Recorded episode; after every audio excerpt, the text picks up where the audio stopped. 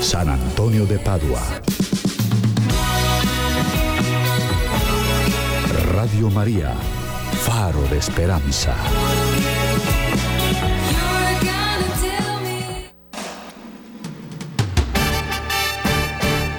Presentamos Notas Eclesiales.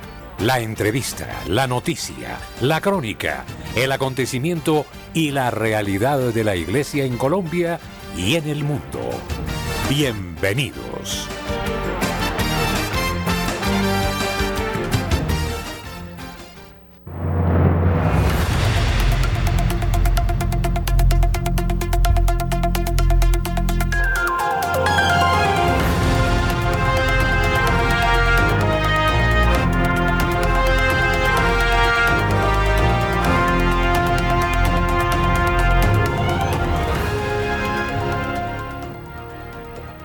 Amables de Radio María, buenos días. Este es el momento de la información, la actualidad de la noticia en Colombia, en el mundo y los hechos de interés en nuestra Iglesia Católica.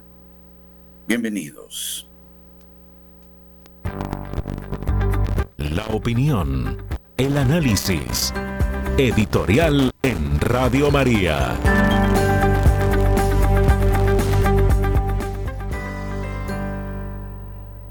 Dejamos a consideración de ustedes las palabras del padre Livio Fanzaga, director de Radio María en el mundo durante la celebración de Maratón en Italia.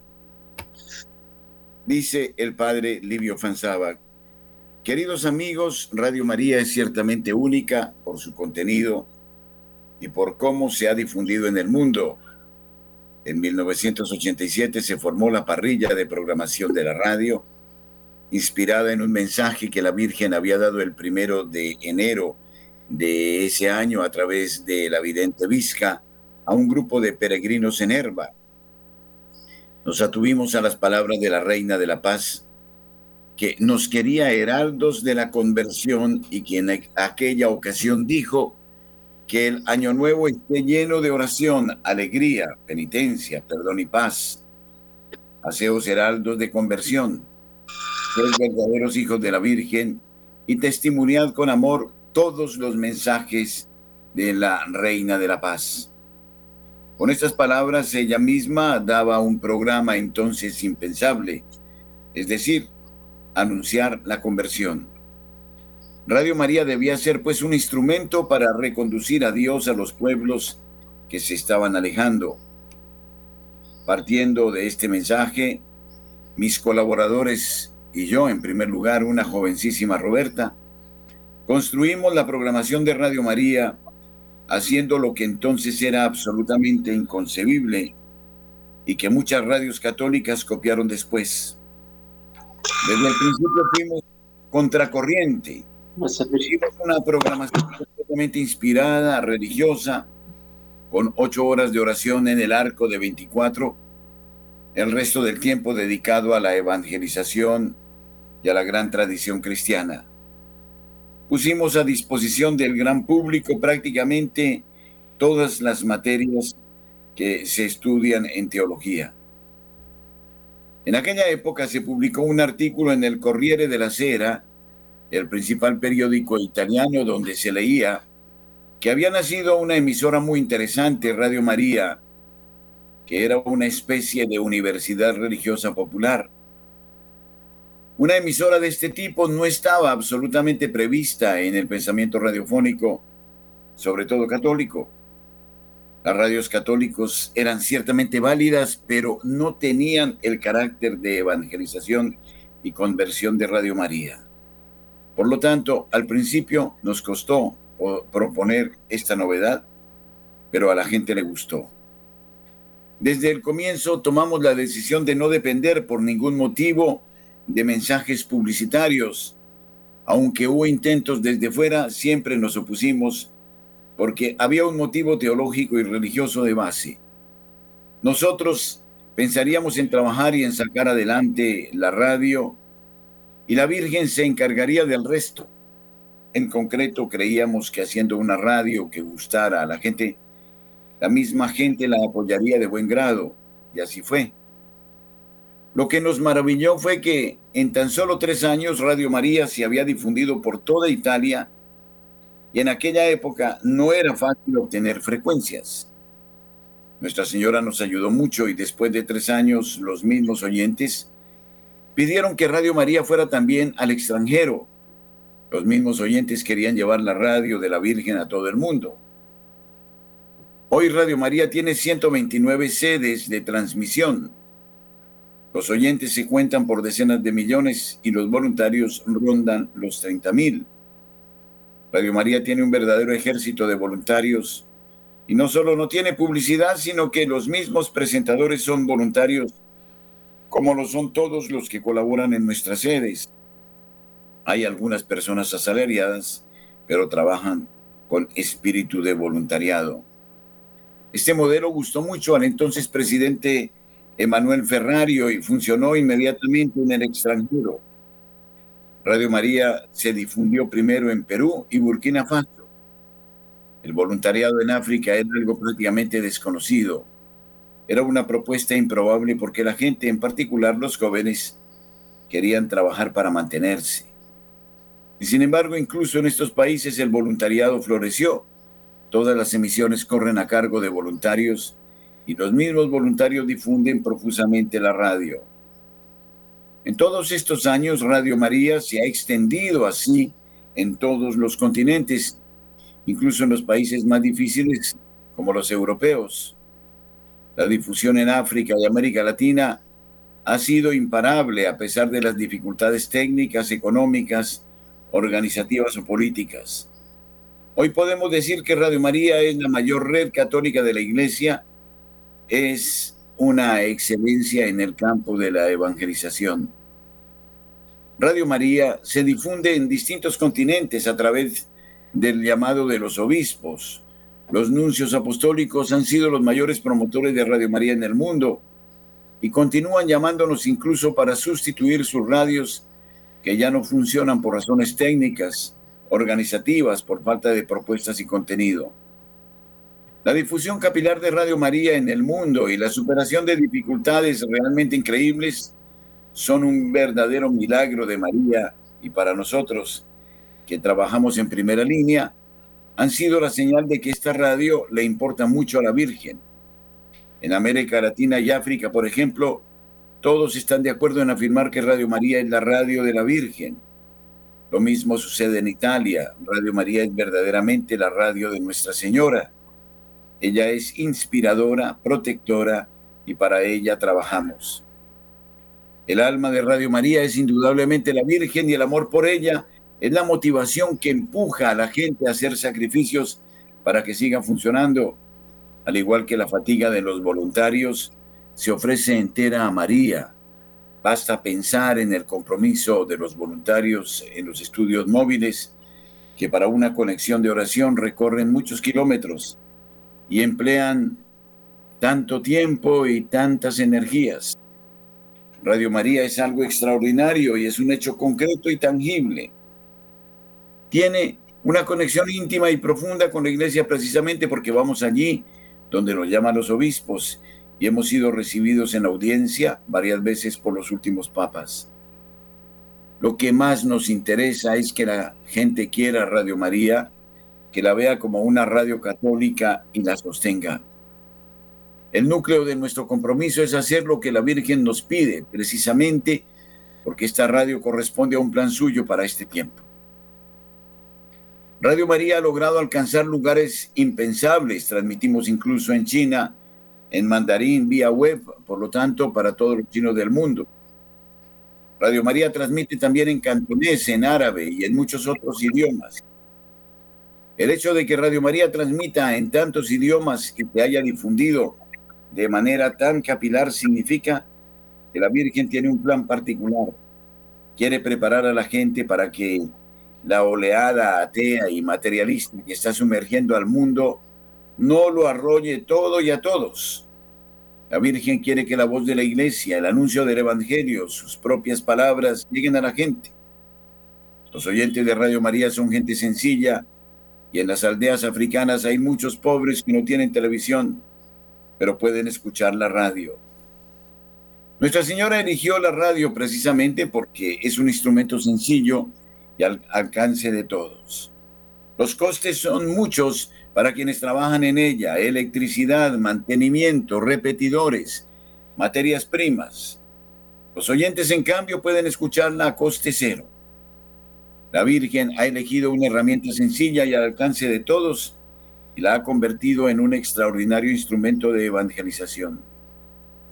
Los obispos nos llaman desde todo el mundo para que llevemos Radio María a sus diócesis, porque a través de ella pueden hacer llegar su voz, su catequesis, su evangelización a los oyentes más lejanos.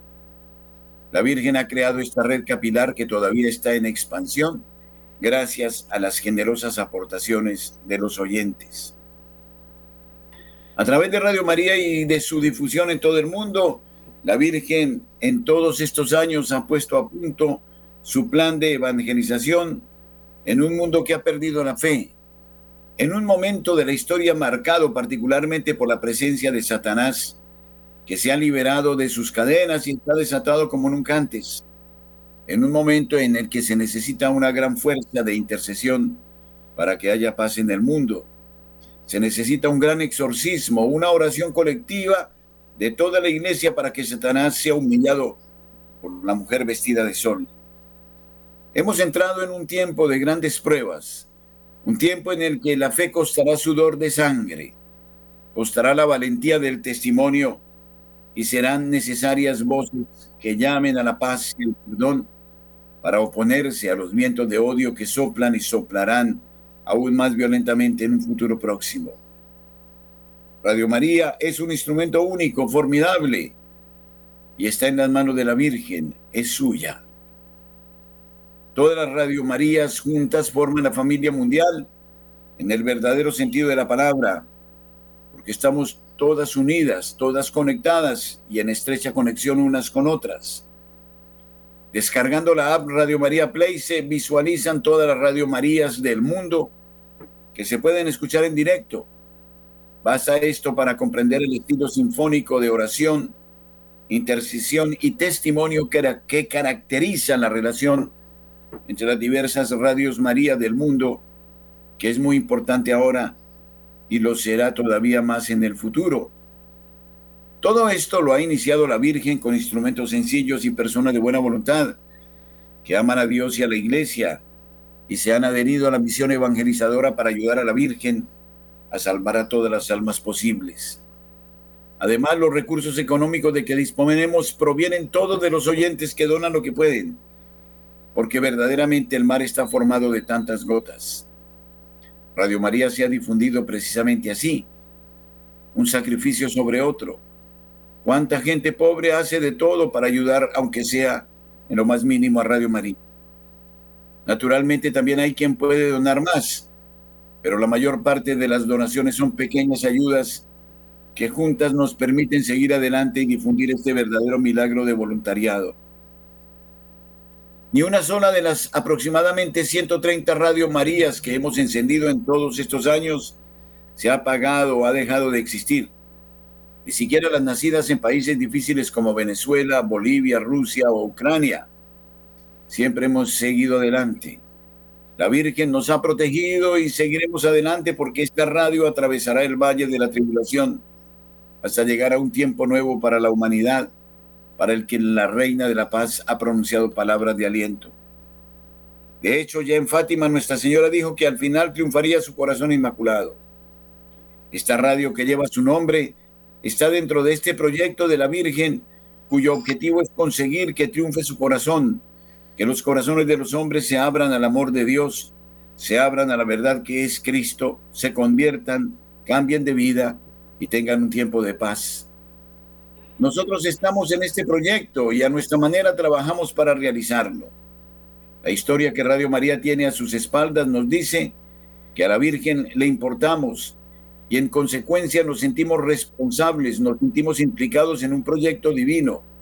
Damos gracias a la Virgen porque de este modo hasta nuestras vidas nos parecen preciosas y llenas de sentido. Comprendemos lo hermoso que es trabajar para Dios, por su reino, por el bien, por la salvación de las almas y por la vida eterna de las criaturas humanas. En Radio María oramos por todos los oyentes vivos y muertos que son innumerables.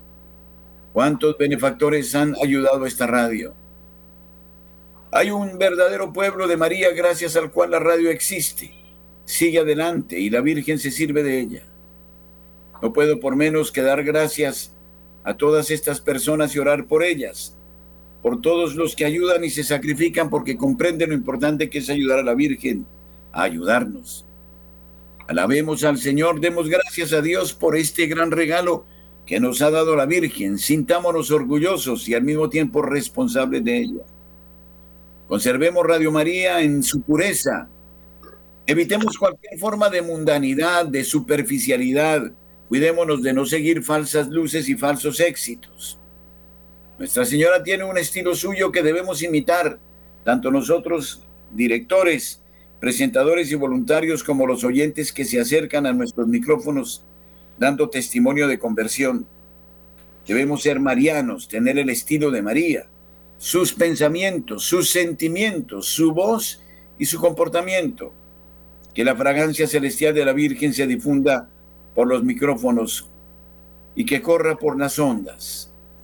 Recientemente Radio María ha sido llamada a Pakistán y Sudáfrica son empresas casi imposibles, pero debemos seguir adelante, ponernos en manos a la obra y conseguirlas. Para llevar Radio María a Nigeria hemos esperado 17 años. Después de muchos esfuerzos la estamos materializando. Hemos conseguido 11 frecuencias, pero tenemos que habilitar las sedes para el año que viene. Nigeria es el país más grande de África y uno de los más grandes del mundo. El futuro del cristianismo es fundamental en ese país. Hay que invertir mucho allí. Radio María Italia, Alemania, España y Austria están trabajando para estas grandes batallas. Son verdaderas empresas apostólicas que no nos asustan. Las afrontamos y caminamos mirando hacia arriba para ver si el Señor nos envía el maná. Creo que la Virgen quiere que en el tiempo de los secretos su voz llegue a todo el mundo. El anuncio de los secretos de Medjugorje se hará tres días antes de cada acontecimiento pero se trata de detalles relativos a los secretos de Fátima, de los que conoceremos una parte. La iglesia sabe muy bien lo que está por venir. Basta releer el discurso de San Juan Pablo II en Fulda o las palabras de Benedicto XVI a su regreso de Portugal. Por otra parte, podemos ver muy bien que en el mundo el cristianismo está bajo ataque y la fe en el punto de mira. Radio María es un instrumento de esta gran batalla y la Virgen la usará. Por eso quiere que se difunda en todas partes. Tenemos pues que sacar adelante esta herramienta, completarla. No sabemos dónde quiere ir la Virgen, pero sabemos que se puede escuchar Radio María en casi todas las lenguas del mundo. Ruso, chino, árabe, lenguas europeas, varias lenguas locales africanas y algunas indias. Cuando pedimos que ayudemos a la Virgen a ayudarnos, queremos decir que tenemos que ayudar a la Virgen a realizar ese plan de presencia en el mundo que ella necesita para ganar la batalla. Este no es un momento cualquiera de la historia. Es un momento decisivo en la historia de la humanidad y del mundo. Hemos entrado en un tiempo de tribulación del que el mundo saldrá radicalmente cambiado para mejorar y la Virgen está aquí para ayudarnos a afrontar esta travesía del Mar Rojo que los voluntarios de Radio María, todos los que la apoyan con la oración y las ofrendas, sean conscientes de que todos estamos trabajando juntos por algo grandioso. La vidente Miriana de Medjugorje ha dicho que los acontecimientos de los secretos, especialmente los del cuarto al décimo, sacudirán las conciencias precisamente porque serán anunciados tres días antes Muchas poblaciones se convertirán, pero no bastará la información de los más media mundanos. Será necesaria una información adecuada, que es la de los más media católicos que pertenecen a la Iglesia. En este sentido, Radio María tiene una militancia decenal al servicio de la Virgen y por lo tanto es fiable. Personalmente, cada día 25 del mes leo y comento el mensaje de la Reina de la Paz y lo envío a los directores y responsables editoriales de todas las emisoras de Radio María en el mundo. Así todos llegarán preparados para el tiempo de gracia, testimonio y coraje que nos espera y que será el cumplimiento del secreto de Fátima, aparición que ya ha sido aprobada por la Iglesia. Radio María está sin duda en el proyecto de la Virgen. De lo contrario, no se explica cómo una emisora sin personal especializado y sostenida únicamente por las aportaciones de sus oyentes se haya convertido en una excelente eh, manera, en una excelencia mundial inimitable y a veces inexplicable. Radio María emite en casi todas las lenguas del mundo y transmitimos también acontecimientos que hace años ni siquiera imaginábamos que pudiéramos realizar, como las celebraciones de los santuarios marianos más famosos del mundo. Estas son las gracias de Nuestra Señora. Es ella la que lo hace posible. Nosotros nos alentamos, reafirmamos cada día nuestra fe en María. Avanzamos conscientes de que la gran familia de Radio María no tiene fronteras es una realidad concreta que necesita la ayuda de todos desde los voluntarios hasta la oración, desde el apoyo espiritual hasta el material. Estoy muy contento de haber respondido a la llamada de la Virgen en 1982, cuando uno de mis compañeros de Milán me habló de las primeras apariciones de la Virgen en Medjugorje. Tan pronto como escuché el nombre de este pueblecito, mi corazón se aceleró y en marzo de 1985 fui por primera vez en peregrinación a Medjugorje. Desde entonces tomé la decisión, con el permiso de mis superiores, de dedicar mi vida al servicio de la Reina de la Paz, en particular trabajando a tiempo completo y dedicándome por entero a Radio María, que de un grano de mostaza que era, se ha convertido en un árbol frondoso. Estamos en un momento histórico que es ciertamente un punto de inflexión para la humanidad y para la iglesia, pero debemos confiar en la Virgen y pedirle gracia fuerza y una nueva juventud para poder servirle hasta el triunfo de su corazón inmaculado.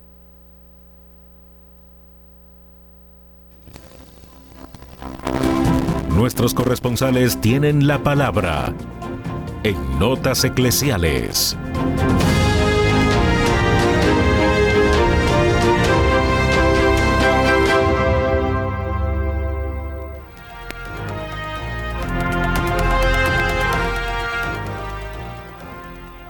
Nairo Salinas en Bucaramanga.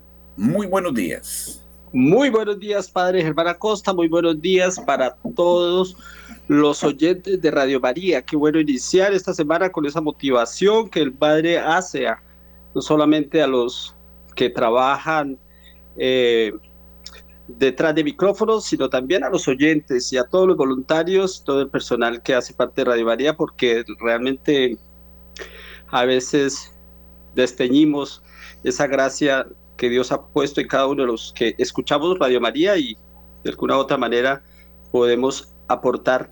Y es una gran responsabilidad, por supuesto, es una gran responsabilidad y nos anima a seguir eh, haciendo la voluntad de Dios como lo hizo nuestra madre.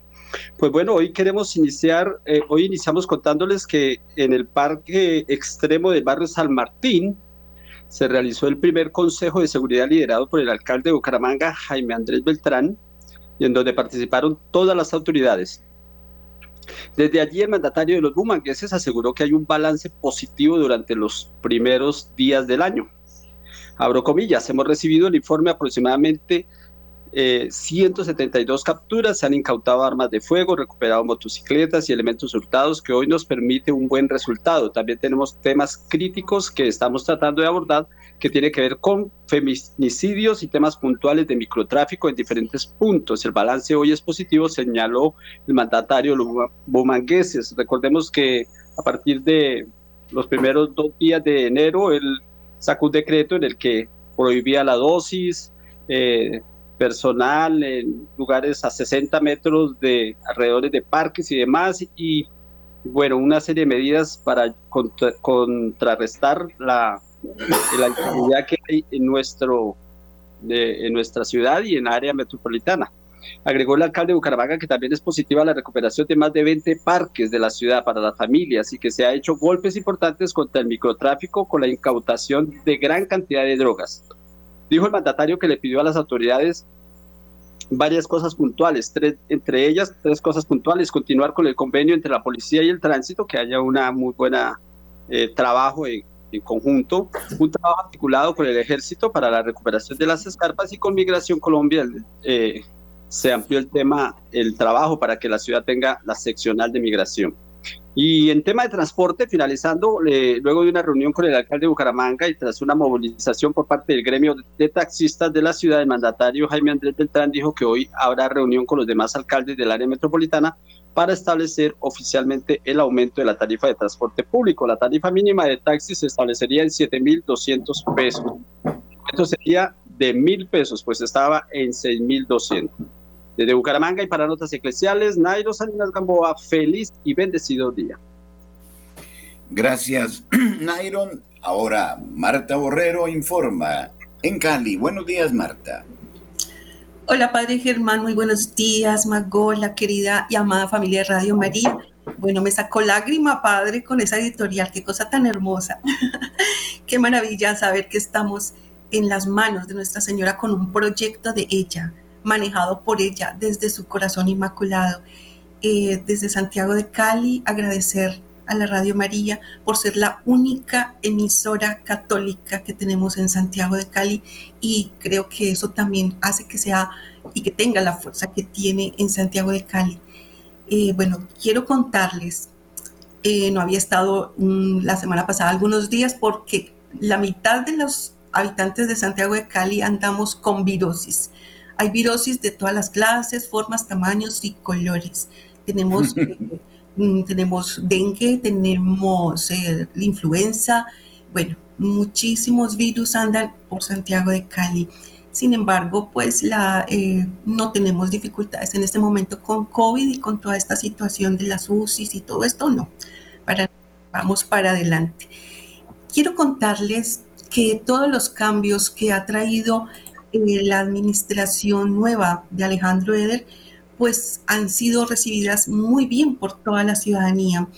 Y para esta semana quiero advertir y prepararlos porque va a haber sanciones para las personas que cometan ciertas infracciones que venían siendo casi ya cotidianas en Santiago de Cali. Venimos de, un, de una administración anterior totalmente anárquica, donde todo el mundo hacía lo que quisiera, donde no se veía ningún tipo de sanción y hemos pasado, gracias a Dios, a la Virgen Santísima, a tener en este momento una administración que va a empezar a ponerle orden a la ciudad. La semana pasada comenzó eh, el proyecto de Alejandro Eder denominado Vamos a limpiar a Cali, vamos a ponerla bella, bonita refiriéndose a una ciudad que eh, realmente, bueno, terrible, las basuras, el, mugre, bueno, y la gente está respondiendo.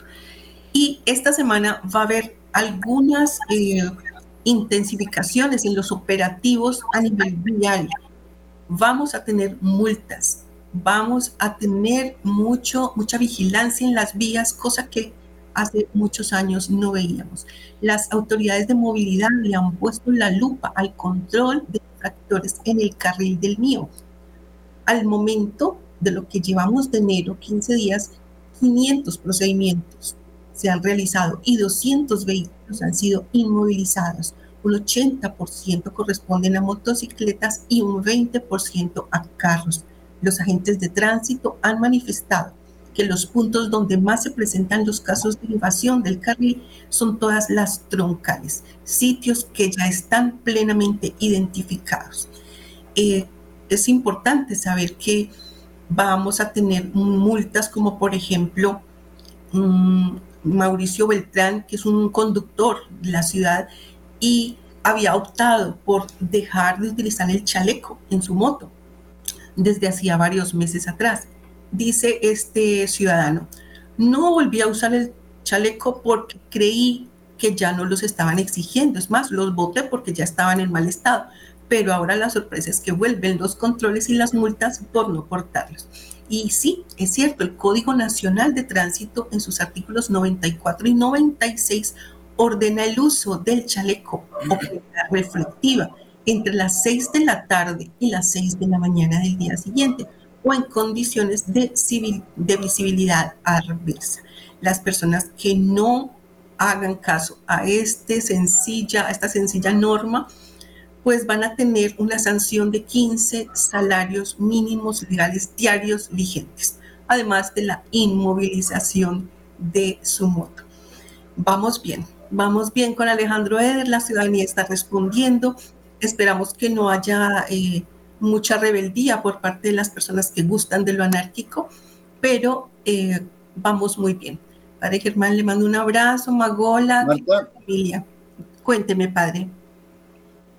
Marta, en tu sentir, tú que eres una persona que conoces tan a fondo eh, a Radio María y, perdón, a la ciudad de Cali y sobre todo a los puntos extremos, como que has estado presente en estas comunidades, ¿crees que se despierte verdaderamente un entusiasmo para que Cali pueda volver a ser lo que fue la primera ciudad cívica del país? Yo creo que sí, padre, y que contamos con la Radio María. Yo sé que los oyentes oran muchísimo y cuando todo el tiempo de elecciones, por ejemplo, yo pude verificar cómo el pueblo católico de Radio María se une en oración, pues tenemos los resultados que hemos tenido en Santiago de Cali. Eh, tenemos una, una gestora eh, social que es la esposa de Eder, que es católica, consagrada a Nuestra Señora y que y yo pienso que sí tenemos mucho. El centro de Cali, que es un punto mm, como muy importante.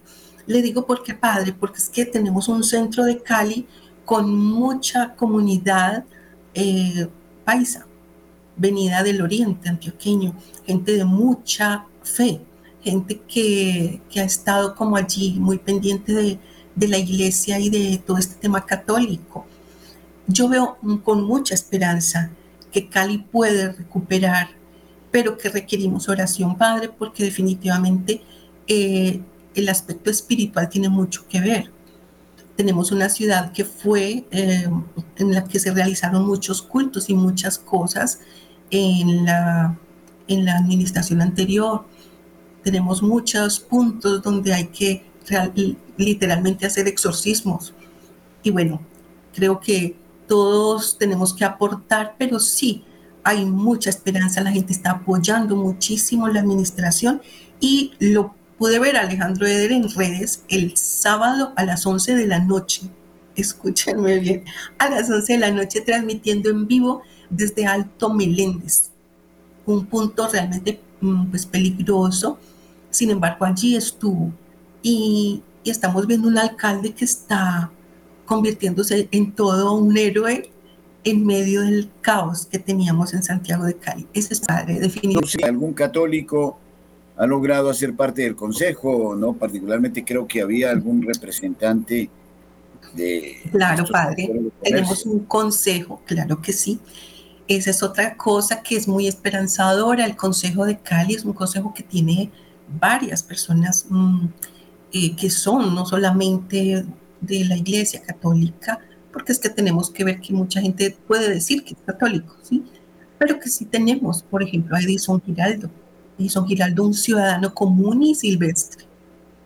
No, eh, no había hecho política ni nada del centro de Cali y, y está en este momento en el consejo. Vamos, yo quisiera, padre, que pudiéramos tenerlo en algún momento en algún espacio de Radio María para que él pueda contarnos eh, pues toda esta experiencia. El respaldo de él fue todo el pueblo católico de Cali realmente. Eh, tenemos un, Carlos Patiño, que es un concejal también católico, con su esposa muy, muy mariana también. Eh, hay varias personas de fe allí. conozco otras que son de pronto de denominaciones no católicas, pero sí cristianas, entonces veo el progresismo eh, como caminando un poquito hacia atrás ante esta, esta, esta marcha que lleva la espiritualidad eh, que está en favor de la vida. Y sí, creo que el consejo, vamos a tener un consejo que va a apoyar a Alejandro Eder. Yo veo un consejo mm, muy bueno en el sentido de personas muy eh, como le digo, rectas. Veo mucha gente recta allí en el consejo y pues eso va a tener peso. Y Alejandro está allí, allí, allí y eso también es importante. Además es un líder, él es un líder, es un líder y, y los líderes son seguidos. Entonces bueno, hay demasiadas cosas bonitas que, que sí. Habrá momentos en que vamos a tener dificultades, creo que sí, pero tenemos que apoyar muchísimo con nuestra oración. La Madre de Dios puso sus ojos misericordiosos sobre Cali y bueno, agradecidos contigo, Madre Santísima. Perfecto, Marta. Sí, vamos a desde Radio María, desde esta tribuna, alentar a todos los caleños, gente magnífica, de corazón grande, para hacer de Cali una tacita de plata. Bendiciones, buen día, muchas gracias, eh, Marta. Un abrazo, Padre Maguelita, un beso en sus corazones.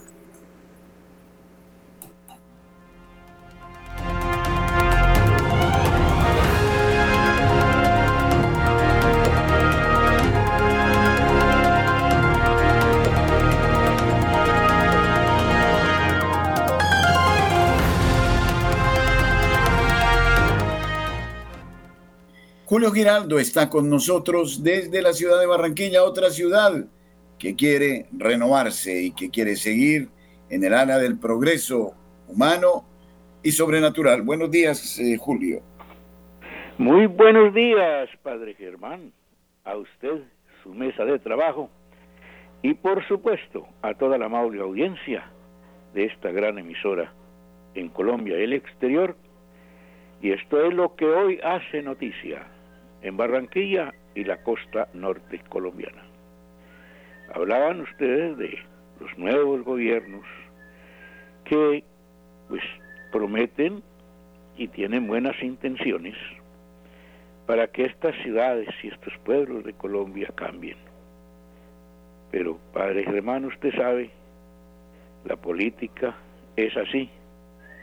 Y si alguno quiere cambiar y si alguno quiere hacer cosas buenas, pues hay otros que están impidiendo, que están bloqueando todo lo que estos nuevos mandatarios quieran hacer.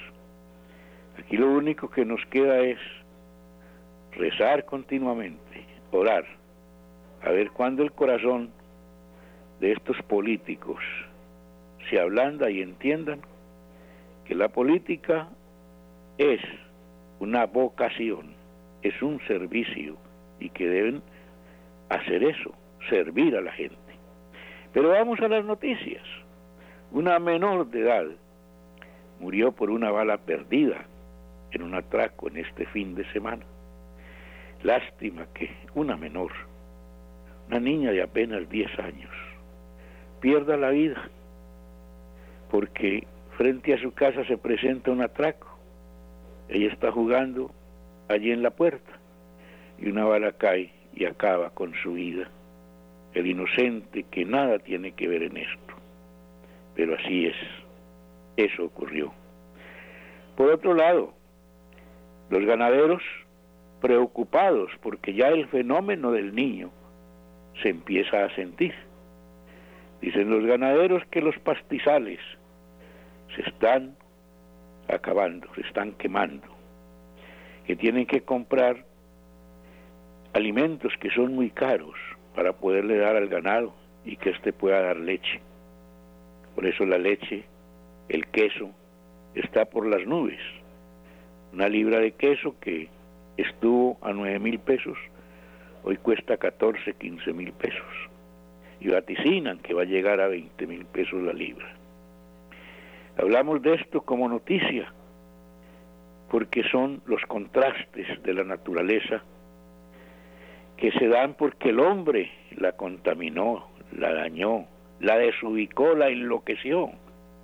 Padre, en el tiempo de nosotros, en el mío digo, en el suyo no, porque usted está joven todavía, pero en el tiempo mío había momentos de lluvia en la cual la naturaleza captaba toda la lluvia para cuando llegara el verano se pudiera tener humedades, se pudiera tener agua y todo eso. Ahora no.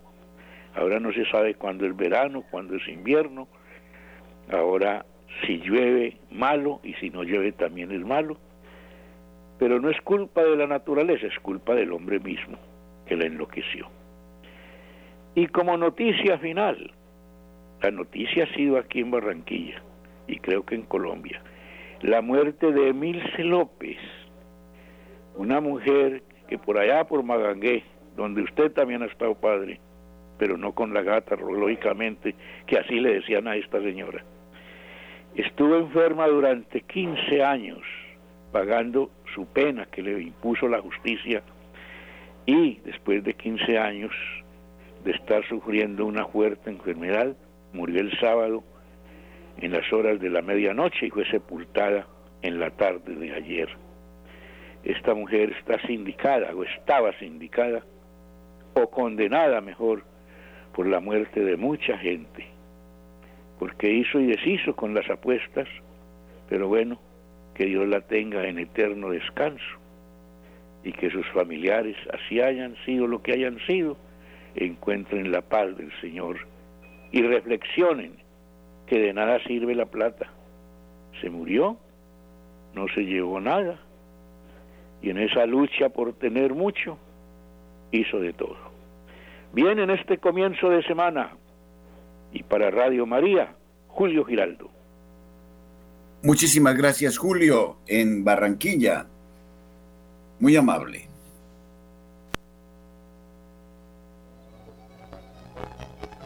Radio María anuncia la buena nueva de Dios Padre a la humanidad. En Facebook somos invitados a ser una sola alma, un solo corazón. Unámonos en Radio María Colombia.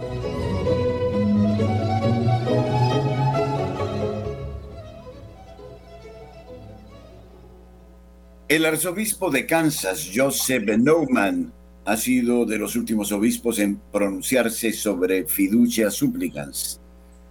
En un artículo publicado en el periódico oficial de la Arquidiócesis de Kansas City, el arzobispo Neumann lamenta que a diferencia de épocas anteriores, cuando la Santa Sede estaba a punto de promulgar un documento potencialmente importante y o controvertido, yo y asumo que la gran mayoría de los obispos católicos de todo el mundo no recibimos un texto embargado que me permitiera prepararme para responder a la prensa. El arzobispo decidió tomarse un tiempo prudencial antes de entrar a valorarlos. Según Naumann, la descripción del documento por parte de los medios seculares era incorrecta. Se subraya que el Dicasterio para la Doctrina de la Fe se esforzó mucho en dejar claro que la Iglesia no puede reconocer los llamados matrimonios entre personas del mismo sexo. La iglesia no puede dar una bendición litúrgica a una unión de personas que carecen de la capacidad o la libertad para contraer matrimonio. Sobre la unión homosexual, el prelado resalta dejar claro que en el caso de personas del mismo sexo, el matrimonio no es posible, porque son físicamente incapaces de tener la intimidad sexual complementaria para la cual nuestros cuerpos están diseñados ni son capaces de ser co-creadores de una nueva vida humana a través de sus intentos de expresar intimidad sexual. Fiducia Súplicas es clara en que el matrimonio no es posible para personas del mismo sexo, ni la iglesia puede dar una bendición litúrgica a una unión física que sea contraria a la ley moral y en el caso de personas del mismo sexo, el diseño y significado del cuerpo humano añade el arzobispo de Kansas. El arzobispo de Kansas explica a la perfección el sentido de la sexualidad humana bajo los designios de Dios y lo explica de esta manera. La intimidad sexual de una pareja solo puede ser auténtica cuando han prometido sus vidas el uno al otro, no solo por un, un momento, una temporada, sino para toda la vida. De manera similar, Dios no cometió un gran error cuando le dio al hombre y a la mujer a través de la intimidad sexual el potencial de ser co-creadores con Dios de una nueva vida humana. Es en el pacto matrimonial donde un padre ama a la madre de su hijo y una madre ama al padre de su hijo y juntos aman al niño, el fruto de su amor, que proporciona el ambiente óptimo para el bienestar físico, emocional, psicológico y espiritual del niño. Joseph Naumann denuncia que los activistas por los derechos de los homosexuales presionaron con fuerza en sus demandas para que la sociedad secular les concediera el Estado civil. Estos mismos activistas también han pedido a la Iglesia la bendición de las uniones entre personas del mismo sexo con una afirmación de la propiedad de su actividad sexual y como un paso eventual para otorgar el reconocimiento conyugal de sus relaciones. Para el arzobispo de Kansas, parte de la confusión fue el resultado de que el dicasterio tenía una sección entera en fiducia súplicas sobre la bendición de las parejas en situaciones irregulares y de las parejas del mismo sexo. El uso del término parejas puede entenderse como una aceptación de que estas relaciones son iguales o se aproximan al matrimonio. El término bendición de las parejas del mismo sexo parece abarcar lo que los activistas homosexuales radicales han estado buscando. Estoy de acuerdo con el dicasterio de que la fiducia súplicas correctamente entendida no cambia la enseñanza moral de la iglesia. Ningún dicasterio del Vaticano ni sucesor de Pedro puede cambiar la enseñanza bíblica. La enseñanza del propio Jesús y la enseñanza perenne y constante de la iglesia de dos mil años de antigüedad, escribe el arzobispo.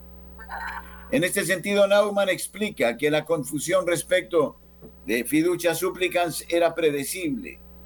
Los activistas por los eh, derechos de los homosexuales dentro y fuera de la iglesia han estado exigiendo la bendición de la iglesia para las uniones entre personas del mismo sexo como un paso necesario para que la iglesia finalmente se ajuste a la cultura y abrace los matrimonios entre personas del mismo sexo. El arzobispo sugiere que la confusión generada por este documento emana de un mal empleo de las palabras, lo que la iglesia anteriormente podría describir como una oración intercesora breve y espontánea, pidiendo al Espíritu Santo que ayude a las personas que buscan conformar sus vidas más perfectamente al Evangelio y a la enseñanza moral de la Iglesia, ahora se denomina bendición pastoral, escribe Naumann. Personalmente creo que intentar forzar una redefinición de la bendición de una manera que pueda interpretarse como una adaptación a la cultura del despertar no ayuda a avanzar en esta gran prioridad pastoral, sostiene el prelado. 8.48 minutos en la mañana.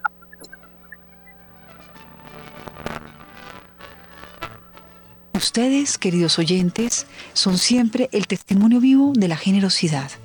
Radio María ofrece una nueva posibilidad de donación. A través de su tarjeta de crédito, usted puede autorizar el descuento de una cuota fija mensual para ayudar a Radio María. Tarjetas de crédito, Visa, Mastercard y American Express.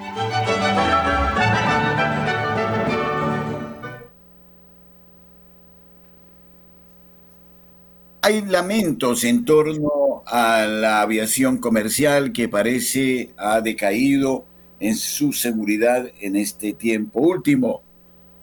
Decía un piloto comercial que esperaba que el nuevo año marcara el comienzo de una ola de cordura renovada, seguridad y un futuro mejor para la industria de la aviación. Lamentablemente, apenas una semana después de 2024, la industria ha tenido un comienzo horrible. Hace un año eh, se publicó un comentario que escribía el propio piloto expresando grandes preocupaciones que otros pilotos compartían sobre la dirección en la que la administración Biden ha llevado nuestra industria. En ese artículo se describían los efectos de la vacuna forzada para pilotos y tripulaciones y el aumento de los mandatos de las políticas de despertar, especialmente la promoción de la diversidad, equidad e inclusión, por encima de la capacidad y la experiencia para las nuevas contrataciones de pilotos y control de tráfico aéreo. Ambos países sufren actualmente una grave escasez. Además de todo eso, esta administración está impulsando cabinas de un solo piloto y más.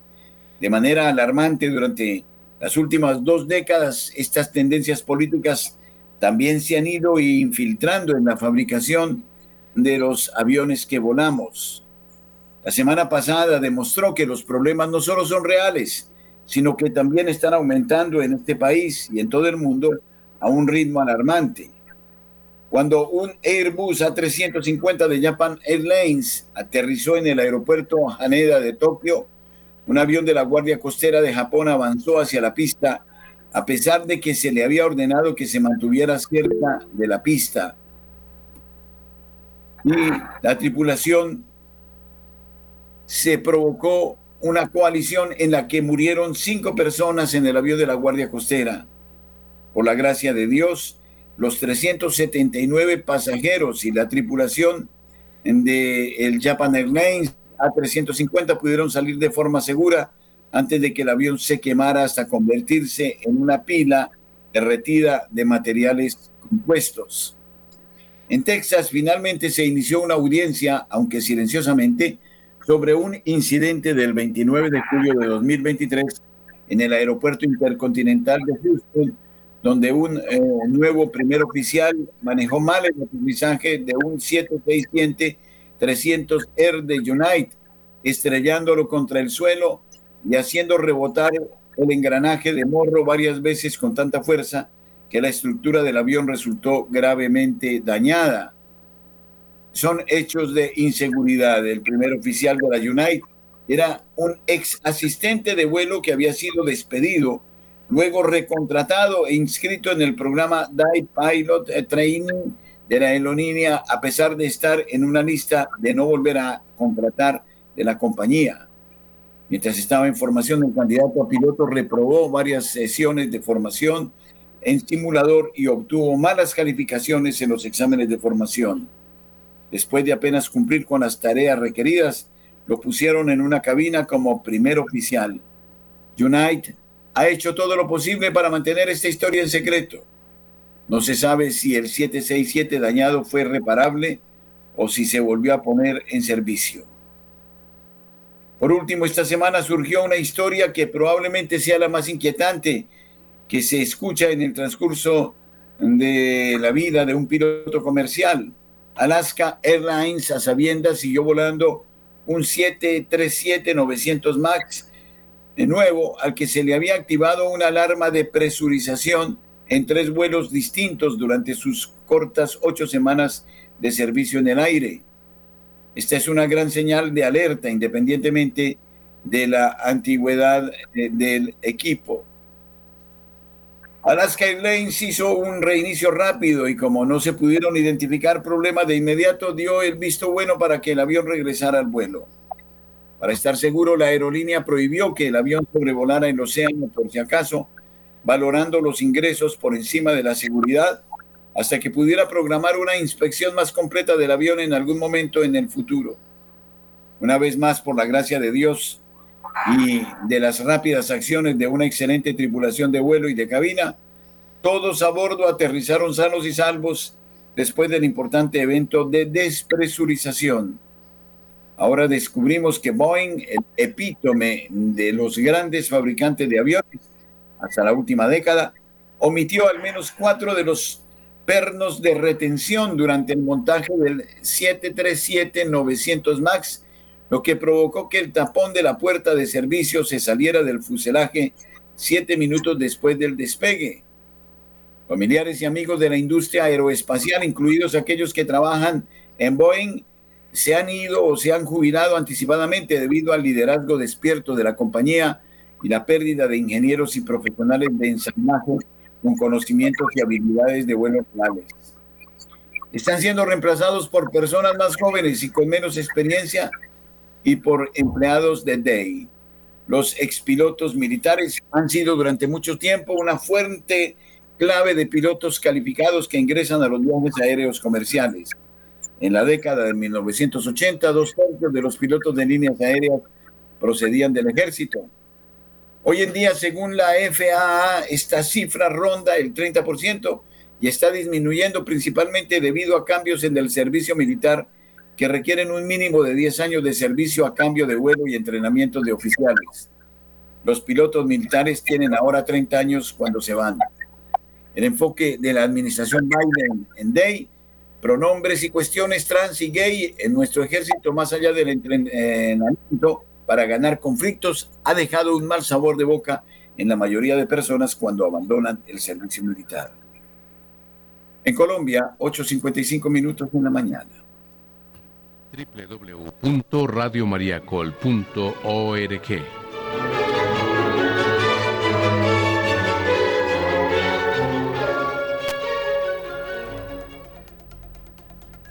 El Papa confirma fiducia supplicans y espera personalmente que el infierno esté vacío. El Papa Francisco fue entrevistado por Fabio Facio en el programa ¿Qué tiempo que fa? del canal de televisión italiano Nogue. El pontífice avaló el reciente documento Fiducia Supplicans y dijo que espera que el infierno esté vacío, aunque dejó claro que se trata de una opinión personal y no su enseñanza. El Papa respondió a una pregunta sobre el documento del Dicasterio para la Doctrina de la Fe Fiducia Supplicans, que abre la posibilidad de bendecir a parejas en situaciones irregulares con respecto a la moral católica, incluidas las parejas del mismo sexo. Francisco reconoce que a veces las decisiones no se aceptan, pero muchas veces es porque no se sabe. Luego reafirmó el principio de todos, todos, todos, ya expresado durante la JMJ en Lisboa. El Señor bendice a todos, todos, todos los que vienen. El Señor bendice a todos los que son capaces de ser bautizados, es decir, a cada persona. Pero entonces las personas deben entrar en conversación con la bendición del Señor y ver cuál es el camino que el Señor les propone. Pero debemos tomarlos de la mano y ayudarlos a recorrer ese camino, no condenarlos desde el principio. Según el pontífice, esta es la labor pastoral de la iglesia es una tarea muy importante de los confesores, a quienes Francisco reitera la invitación a perdonar todo y tratar a las personas con gran bondad. Él mismo revela en 54 años de sacerdocio, solo una vez negó el perdón debido a la hipocresía de la persona. Siempre he perdonado todo, pero lo diré también con la conciencia de que esa persona tal vez recaiga. Pero el Señor nos perdona, nos ayuda a no recaer o a recaer menos, pero perdona siempre. El Señor no se escandaliza de nuestros pecados porque Él es Padre y nos acompaña, afirma el Papa Francisco confiando que a Él le gusta esperar que el infierno esté vacío. La enseñanza de la Iglesia afirma la existencia del infierno y su eternidad.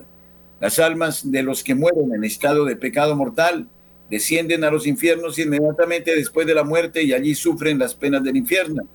Dice el número 1035 del Catecismo de la Iglesia Católica y es reafirmado por los números 409, 411, 801, 858, 1002, 1351, 1575 y el propio credo del pueblo de Dios.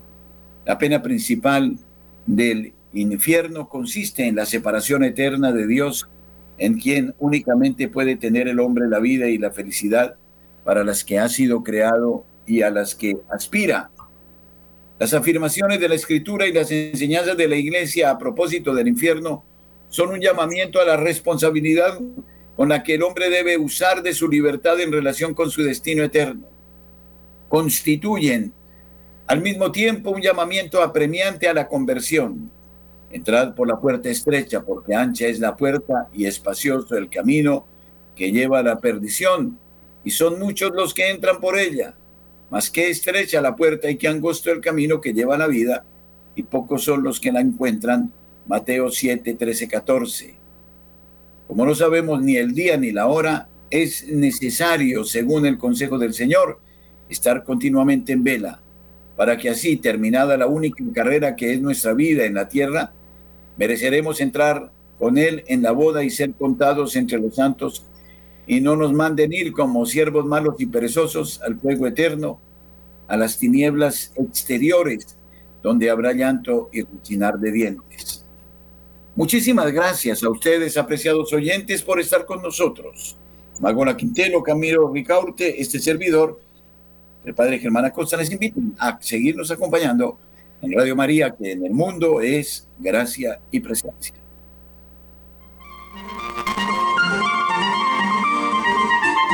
Radio María, presencia en el satélite.